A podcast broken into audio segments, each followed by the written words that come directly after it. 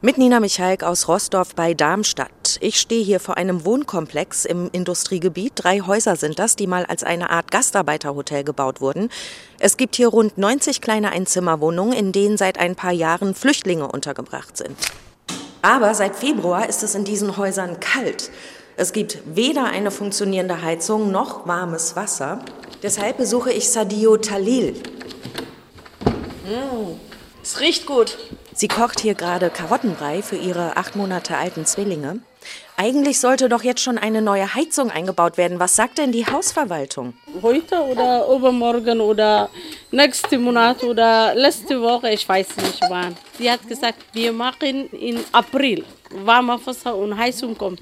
Und heute ist November. Ist Vermieter, ich weiß nicht, lugt oder das ist unglaublich. Deshalb sitzt Talil wie auch alle anderen hier im Haus im Kalten, sie mit ihren Zwillingsbabys und der drei Jahre alten Tochter. Und weil das Haus seit Monaten ungeheizt ist, sind die Kinder ständig erkältet. Das ist Mustafa. Er ist immer schlimm krank. Er hat Bronchitis und der Arzt macht immer Untersuchungen jeder zwei Monate. Auch Mustafas Zwillingsbruder und die ältere Schwester sind angeschlagen.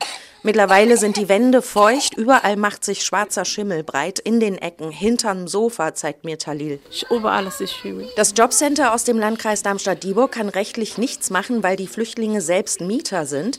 Viele junge Flüchtlinge haben sich eine neue Bleibe gesucht. Mütter und alte Leute finden auf dem Wohnungsmarkt allerdings nichts. Nur wenige Leute wohnen jetzt.